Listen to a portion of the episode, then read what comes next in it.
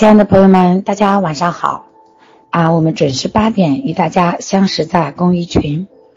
今天我继续为大家揭秘啊，我们喝水的秘密。那刚才说了第一个问题，你一天喝多少水呢？其实我们人体每天都要交换身体的百分之六的水，也就是说，如果你是体重一百斤。你每天要吃喝进来六斤，同样你也要排出去六斤，就等于身体处于一个交换，进来六斤，出去六斤，就是一个交换。进来是营养，出去是垃圾；进来是营养，出去就是垃圾，这就对了，这就是一个平衡的状态。如果身体进出平衡不到百分之六。比如说，你现在是一个一百二十斤的一个体重，你应该喝七斤左右的水，结果你每天就吃三顿饭，大约三斤左右，平时不爱喝水。那我想问大家一个问题：假如说我有一个桶，里面有很多的垃圾和杂质，我想让这个水清澈一点，我应该怎么做呢？是不是要往里面注入清水呢？干净的水进去，然后里面的垃圾代谢出来，是不是就等于完成了一个交换的动作呢？保持水的这个清澈度，是不是就这个桶就会变得干净呢？如果每天不往这个啊身体里面注新水，然后那些垃圾水就会在我们身体里面循环啊，就像死海一样，这个时候你会发现身体就会出问题。首先。垃圾水在身体里循环，供给哪个细胞，哪个细胞就会生病，像口腔溃疡、炎症、长痘痘、便秘、口臭等等，都跟你的水交换是有一定关系的。水的交换不够，大家有没有发现？小孩子上幼儿园、上学的时候啊，经常生病的人，都是因为水没有喝够。所以我经常会听到啊，家长们说啊，包括我自己的孩子也是一样子，啊，去幼儿园没几天就会生病，经常会生病，比以前没上幼儿园之前这个生病率要大大提高了。其实啊，今年我才有意识啊，从这方面去找问题、找原因。然后啊，我我记得我有一次和幼儿园的老师沟通啊，和我们家新宝的老师沟通。我说你们每天给孩子喝几次水呀？他说，嗯，我们大家都是排着队喝水的，啊，不是说哪个孩子要喝水就给他喝，而是大家一起排着队去喝水。包括我这最近几天，我都会给寻宝说，我说寻宝，如果你在学校里面你渴了，你一定要告诉老师，你举手，你说老师我渴了，我受不了，我妈妈告诉我我一定喝水，如果我不喝水我会生病，我会便秘，我会不舒服。一般孩子在幼儿园，老师他不会主动提醒说孩子喝水，啊，如果说我们的孩子小，他又不知道找水喝，那也就意味着这个孩子他没有形成一个身体交换的这样的一个动作了，啊，大家想想，如果一口锅里面没有水，但是火在底下烧，会不会把锅烧坏呀？所以很多孩子为什么咳嗽感冒？这里有炎症，那里有炎症，就是因为水分没有进来，然后水分没有进来，细胞呢，它就无法完成这个交换，它自然而然的就会出现这些问题，生病了，不舒服。那么在这个过程当中呢，我也希望大家去思考这样一个问题：所有的幼儿园、小学的孩子啊，经常只要一上学就容易生病的孩子。基本上百分之八十到九十可以说是喝水上面出现了问题。当我们找到这个原因啊，就是因为他没有喝水的习惯，那这就是喝水补充水的不及时。你问他在学校喝多少水，或者问老师孩子喝多少水，你就知道他是因为喝水不够生病的。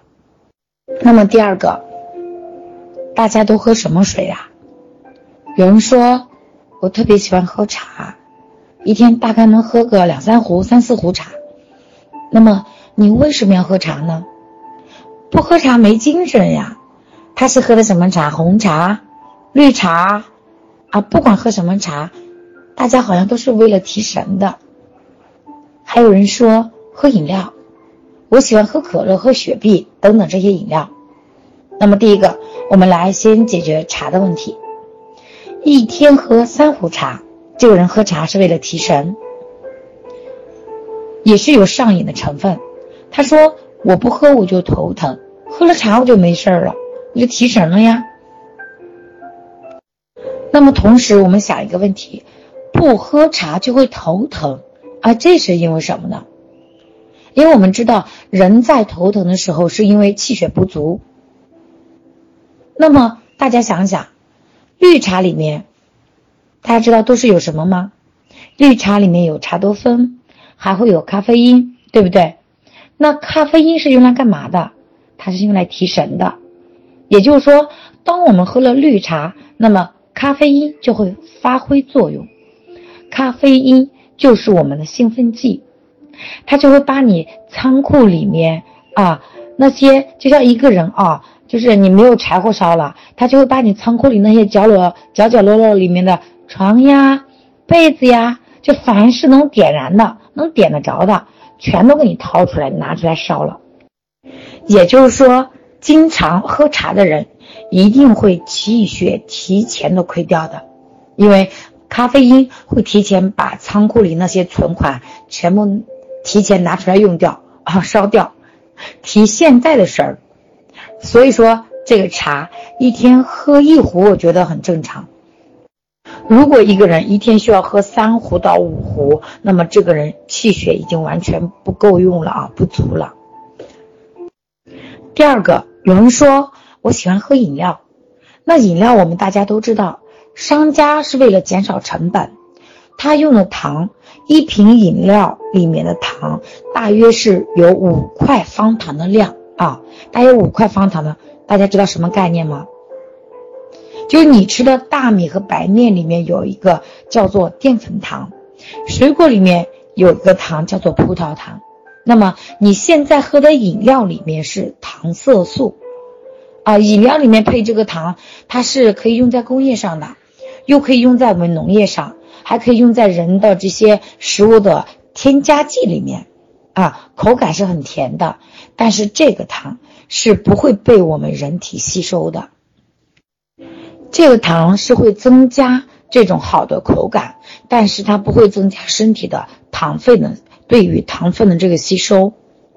那三种糖的一个这个区别和特点呢，就是说第一种糖叫做葡萄糖。水果糖是我们细胞所需要的，吃了立刻就会被我们身体吸收。如果你吃的过多，吸收不了，那糖就会变成什么？变成多余的糖分，人就会变胖。所以说，这个葡萄糖吃多了，你会发现啊，就是水果吃的特别多的人，人反而会容易发胖。有人经常会说吃水果减肥，大家记得这个是骗人的。告诉大家，一个苹果里面啊，它能顶三个馒头的这样一个糖分，啊，就相当于给你吃了三个馒头。第二个是淀粉糖，淀粉糖是什么？就是精米白面里面的那个糖。这个糖呢，需要怎么做啊？大家记住，如果你有一袋大米，你想煮饭，你是不是要把这个锅里把这个米给煮熟，对不对？那你是不是要先需要有火、有锅，还需要米，还需要水，对吗？我们来看一下人体吃的这个淀粉的这个原理。我们所吃的淀粉进入到身体啊，在进入到小肠以后啊，啊，这个淀粉糖是送给肝脏的。那么肝脏就相当于一口大锅，我们把这个淀粉糖放在锅里面，然后谁是火呢？胰岛素就是火。胰岛素呢是火，如果这个锅你放一碗米、两碗米，它能煮都能煮得熟。但如果你的胰岛素分泌的量太少了，就相当于你的这个火、你的柴火少了啊。你放三碗米，但是你的火只够煮一碗米的，于是这个锅里的饭就叫做半生不熟。那这个熟的被吸收了，这个生的呢就被代谢掉了。所以说。为什么糖尿病叫做代谢性疾病？也就意味着，如果你的身体里吃的是淀粉、馒头、面条、米饭、精米精面，这些都叫做淀粉糖。这些糖是必须经过肝脏来转换的，如果不转换，是不能变成葡萄糖的。这个熟的转换过来是被吸收了，没转换过来的就被代谢掉了，进入到小便叫做尿糖高，进入到血液叫做血糖高。几乎所有的糖尿病病人里面都会有一个习惯，他们爱吃米饭啊，比如说像大饼啊、馒头。面条、米饭，他们对于这些主食都比较偏爱，可能肉他们也不会多吃哦，不会吃那么多，嗯。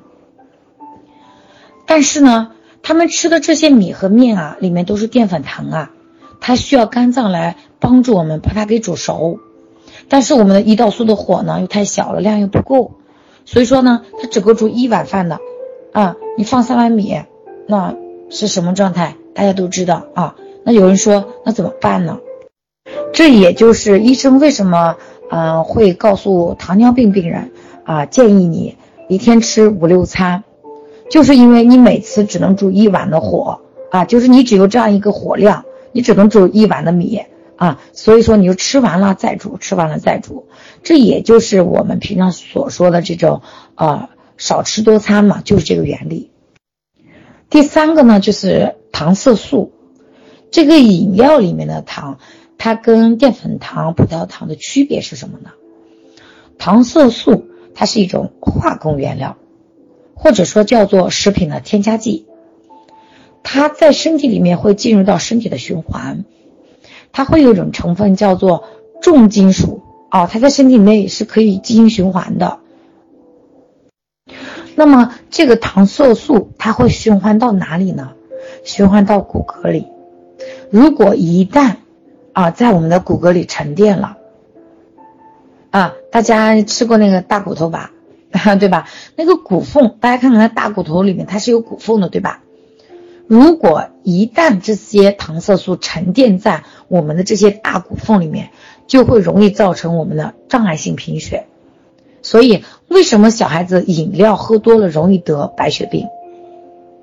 它和饮料里面的糖色素偏高是有非常大的关系。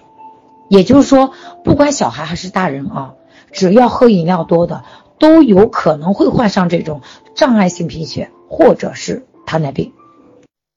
为什么这么说呢？因为这个糖也是需要肝脏去啊，需要需要我们的胰脏去加火的。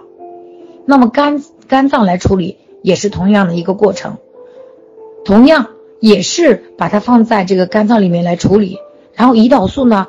啊，当火来转换，那怎么转换？它都转换不了，因为这种糖它是垃圾糖，它无法转换成葡萄糖，大家明白吗？但是我们的肝脏还得去处理啊，这些糖必定要在我们身体里面走一遍，循环代谢出去，能代谢出去的就出去了，出不去的呢就留在我们身体里面了。糖色素留在身体里面干嘛呢？刚才我们讲过了，进入我们的尿里面叫做尿糖高，进入血液叫做血糖高啊，叫做血糖。比如说啊，我们喝了一一一小瓶可乐，那它需要多少水把这个可乐里面的糖色素给代谢掉啊？大家记得一比五的比例，就是它需要五倍的白开水才能把这一瓶可乐的这些啊里面的糖色素给代谢掉。大家说可不可怕？我们想一想，我们中国的孩子啊，我其实我有的时候每次走到超市看的那些饮料啊，我就觉得啊，嗯，卖这些东西的可能他们也不懂吧。但是，一旦你懂了，真的不要去做一个无良的商人。过去我们家都是开小卖部的，我喝了很多的饮料，所以说导致我啊体重一度飙到一百四十六斤啊。啊！当我明白这个原理的时候，我真的是，啊，特别痛心的。这些无知给我身体带来多大的伤害？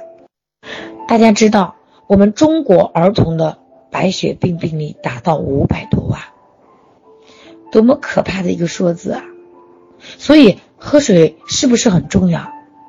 喝什么水重不重要啊？重要。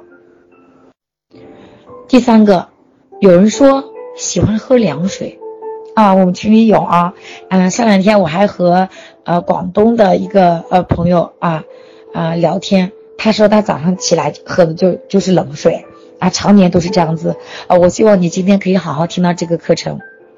大家说喝冰水啊，喝冰啤酒啊，喝凉水，不管是喝什么，主要是冰的、凉的。那么第一个关键是。从零度到胃里变成十度，再经过脾的加工变成二十度，再经过我们肾的帮忙变成了三十七度的尿从身体里面排出去，对吧？那第二个观念，如果你有一杯很烫的水，你想快点喝，你是不是啊往里面加冰水加凉水啊，就能够加速的能喝到这杯水，对吧？实际上，身体也是这样的。你原本是三十七度二的身体从娘胎里出来，对吧？三十七度二，但是随着我们年龄的增长，我们身体的温度却每天在下降，啊，每天啊，可能说今天下降个零点零一度，明天再下降零点零一度，最后我们就变成了三十六度五、三十六度七、三十六度二，那么。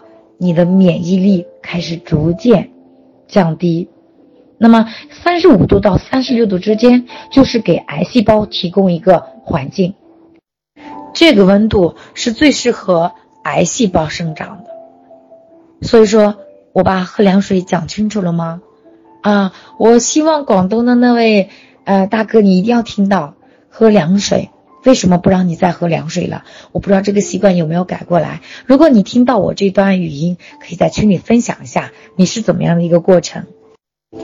第三个，什么时间喝水？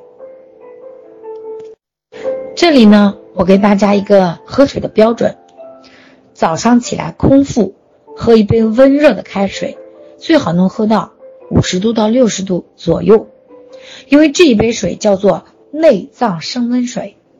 它会把你的脏腑温度给提起来，因为人早上一起床是我们阳气开始生发的时候，如果你再配合一杯内脏的这种升温水啊，这杯水可以把你的脏腑温度给提升上来。那如果是一杯姜枣茶，效果会更好。那么喝多少呢？三百毫升左右，让我们的这个黏膜开始运动，身体开始苏醒。因为黏膜一旦遇到水，它就开始刺激我们的味蕾，那味蕾就开始苏醒了，味蕾呢就开始提醒我们的胃酸啊啊，胃酸也可以苏醒了，身体开始分泌胃酸了，然后呢，我们马上就开始吃饭了，对吧？这时候就就告诉胃胃酸啊，我们要有这样的一个过程，所以说这就是你为什么要喝第一杯水的原因，如果。早上这杯水不喝，你一直都不觉得饿。只要你喝了这杯水，十到十五分钟你会有饥饿感，就是因为这杯水在提醒你的味蕾马上开始进食了啊，这个非常的关键。我认为这个就像我们以前上课会打预备铃啊，提醒啊，或者说是啊闹钟啊提醒你要起床了啊，这杯水就起到这个作用。大家有没有发现啊？如果你看平常我早上起床，我是一定要定闹钟的。如果我不定闹钟，我真的会睡过了，呃，或者有时候提前醒，非常不准时。所以说，这个提醒的这样的一个作用非常关键。那么第二杯水什么时候喝呢？就是早饭，一碗粥，一杯豆浆，一杯牛奶，这都是水，大约又有了三百毫升，对吧？那三百毫升加三百毫升。六百毫升的水就下去了。第三杯水，早上的九点到十一点，是我们脾经工作的时间。脾经是什么？食物进到了小肠，脾经已经开始分化啊，这个也叫做分拣。它就像那个快递的分拣员，这是往哪个小区去的啊啊？这是往哪个工厂去的？所以说，脾是在这个时候会把你身体里面的营养。啊，我们也叫做精微的营养给，呃，这个提上去，然后其他的垃圾呢再排下去，它是有一个分拣的，呃，动作，把这个分清楚了。那其实也就相当于一个造血的工作。所以说我们九点到十一点必须要喝五百到八百毫升的水，啊，像这个天气你可以再喝多一些啊，天气比较热了啊，所以说我们再忙也不要忘记喝水，喝什么呢？姜枣茶啊，这姜枣茶在这里我给大家说特别的好，因为我们的脾啊，它比较喜欢姜啊，为什么？黄色的啊，姜是黄色的，脾主黄色啊。那么脾最讨厌什么？湿寒。所以说你要送礼，你就送人家喜欢的，送人家送到人家心坎上，对吧？那么脾他就喜欢姜枣茶，所以说你要送就送到位，就给他送姜枣茶。那脾已经开始工作了，送送姜枣茶给他，对吧？喝两杯左右这样的一个姜枣茶，大概五百毫升到八百毫升左右。那么这就是上午的水啊，也不需要太多过量啊。那中午吃饭呢，你又会摄入两百到三百毫升粥呀、汤呀，还有其他的水分都可以，这都没有问题。那么下午三点到五点是我们膀胱经打开的时候。那么膀胱经打开是干嘛的呢？膀胱经就相当于我们小区来了一个垃圾车，啊，然后这一天呢就来这一次，啊，垃圾车就来这一次。你如果今天把垃圾扔了，垃圾车就把你的垃圾带走了；如果你不扔垃圾，就留在你的家里，留到明天。也就是说，如果你下午三点到五点钟配合身体喝一些水，那么膀胱经打开的时候，就可以把身体里的这些酸性物质。重金属、垃圾等等，都可以通过我们的尿液排泄出去，也就意味着你在三点到五点钟必须要大量的喝水啊，起码再来一个五百到八百毫升，就像浇地一样啊，我们一遍一遍的把它给浇透啊。大家在农村待过吗？农村的孩子应该知道啊，家里啊，就比如说天气比较干燥，一直不下雨，我们会用那个灌溉的那个机子，那个管道，呃。它不是说浇一遍，它是左右来回跑，浇那么两三遍，对吧？一遍一遍的把它浇透。所以说，我们可以在三点喝一杯，四点喝一杯，五点再喝一点，中间排个两次小便肯定是没有问题的。或者说你下午喝柠檬水也可以啊。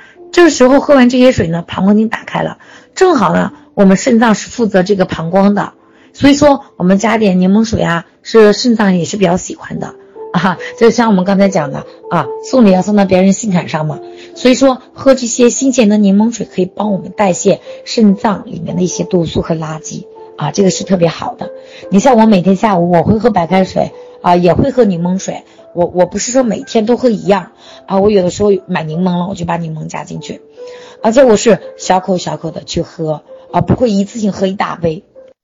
然后晚上吃晚饭。啊，吃晚饭大约五到七点钟左右，对吧？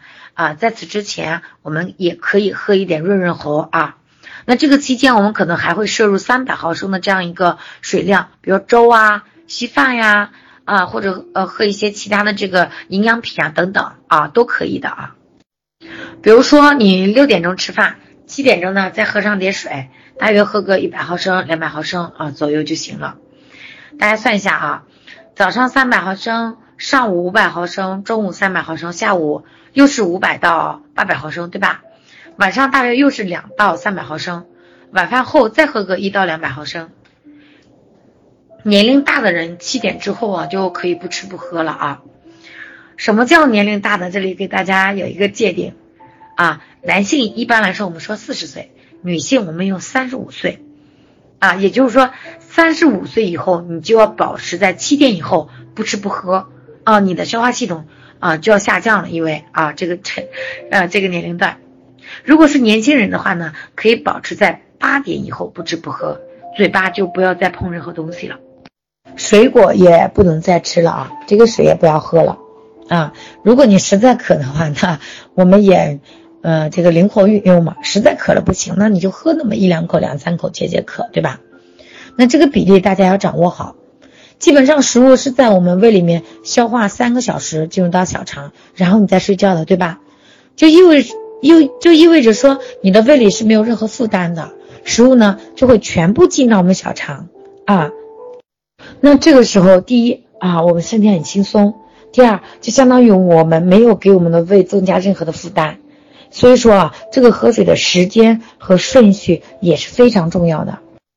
那么在这里呢，给大家说一个案例吧。啊啊，今年遇到一个顾客，嗯，他刚开始咨询呢，是他嗯爱人来咨询我的。